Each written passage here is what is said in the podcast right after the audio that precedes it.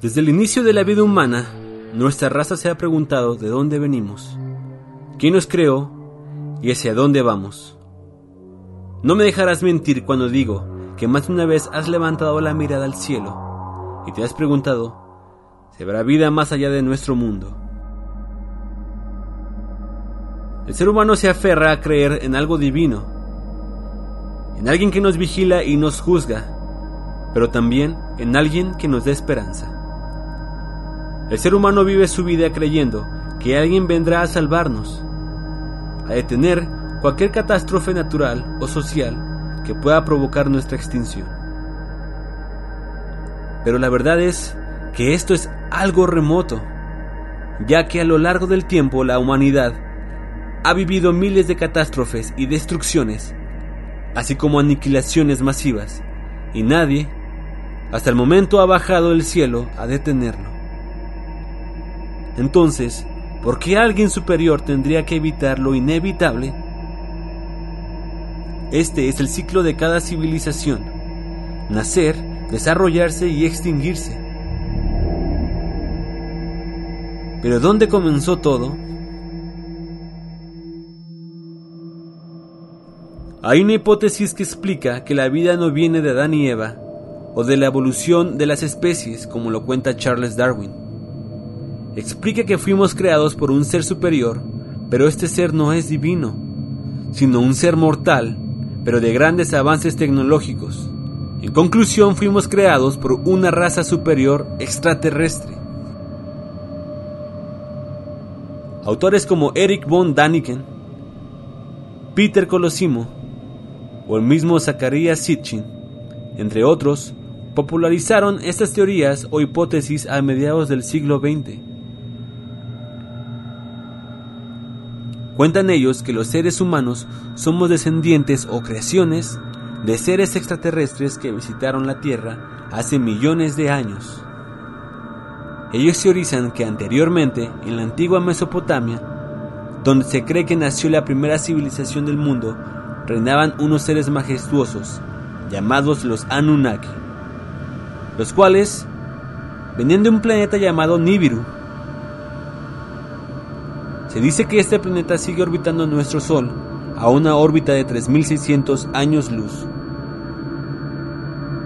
Estos seres vinieron a la Tierra aproximadamente 400.000 años, con la intención de minar materia prima, especialmente el oro, ya que para su planeta este material precioso es fundamental para su atmósfera.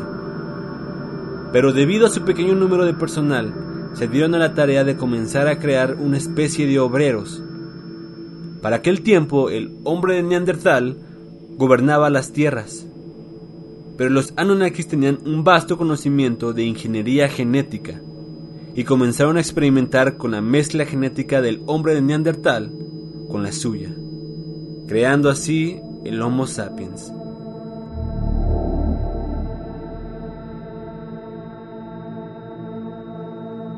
Los defensores de la teoría comentan que este primer humano era también el Adán de la religión cristiana. Los Anunnakis explotaron a esta nueva raza que pisaba el mundo, pero también fueron mentores para ellos, ya que comenzaron a educarlos o domesticarlos. El ser humano comenzó a entender el sistema de dialecto, adoptando la lengua sumeria. Tenían el conocimiento de ingeniería matemática, física y astronomía. Al caer el diluvio universal, los Anunnaki se marcharon viendo que los seres humanos tenían una oportunidad de sobrevivir, ya que ellos habían aprendido bastante como para independizarse.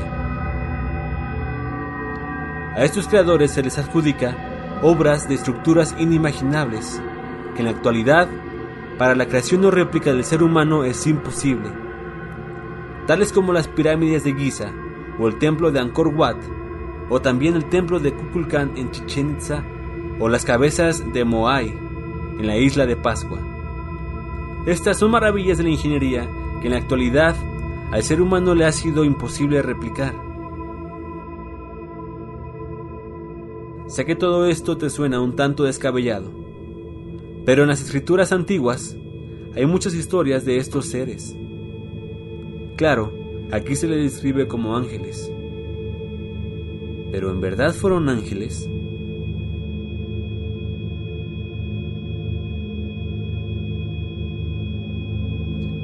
En la mitología hinduista, los dioses y sus avatares viajan de un lugar a otro en vimanas, por su traducción carrozas volantes o carros voladores. De hecho, hay muchas menciones en el Ramayana, un texto épico religioso del siglo III a.C. Y estas cuentan algo así. ¿Acaso no es mía la maravillosa carroza? Se llama Pushpak, hecha por manos divinas.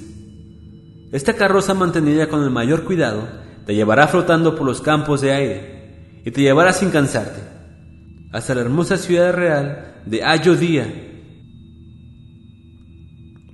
también en el libro de Génesis capítulo 6, versículo 1 al 4 se cuenta lo siguiente. Aconteció que cuando comenzaron los hombres a multiplicarse sobre la faz de la tierra y les nacieron hijas, viendo los hijos de Dios que las hijas de los hombres eran bellas, tomaron para sí mujeres, escogiendo entre todas. En aquellos tiempos había gigantes en la tierra, y los hubo después de que se llegaron los hijos de Dios a las hijas de los hombres, y les engendraron hijos. Estos fueron los valientes que desde la antigüedad fueron hombres de renombre.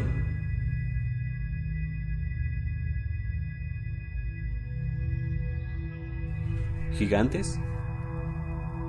En aquellos tiempos los gigantes eran una raza llamada los Nefilim. Estos eran mezcla de los hijos de Dios con las hijas de los hombres en pocas palabras, una raza híbrida. Pero esto es posible.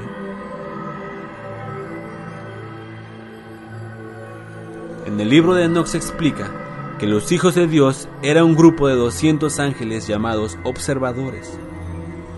Ellos estaban en contra de la voluntad de Dios, así que descendieron a la tierra a reproducirse con los humanos, y de ellos nacieron los Nefilim, o los gigantes. Pero los humanos al no poder sustentar más a los Nefilim, estos se vuelven en contra de la humanidad. Dios entonces ordenó que los observadores o ángeles se quedaran prisioneros, y así Dios creó el gran diluvio para borrar de la faz de la tierra a los Nefilim y a los humanos. Pero sin embargo, para asegurar la supervivencia de los humanos, Noé es avisado y contactado y él comienza la recolección de las especies. Existen muchas referencias de supuestos ángeles en contacto con la humanidad. Pero, como comenté antes, ¿en verdad estos fueron ángeles? ¿O solo eran nombres que los antiguos humanos les pusieron a los visitantes antiguos? Pero vamos, el prefijo extraterrestre se refiere a cualquier cosa que sea ajeno a esta tierra. Entonces, los ángeles y los dioses antiguos que venían del cielo en verdad eran extraterrestres, ya que pertenecían a un lugar ajeno a este planeta. En fin, esto es a grandes rasgos la teoría de los antiguos astronautas y la creación de la humanidad. Me gustaría saber tu opinión. Recuerda que lo dicho aquí son solo hipótesis y no está marcado como una verdad absoluta. Yo solo te presento la investigación y tú decides si creerlo o no. Si el video te gustó no olvides suscribirte al canal y dejar un like. Eso me ayudaría mucho a seguir con este espacio. Sígueme en mis redes sociales. Estoy en Facebook, en Twitter y en Instagram. Sin más, yo soy el escritor fantasma. Hasta la próxima.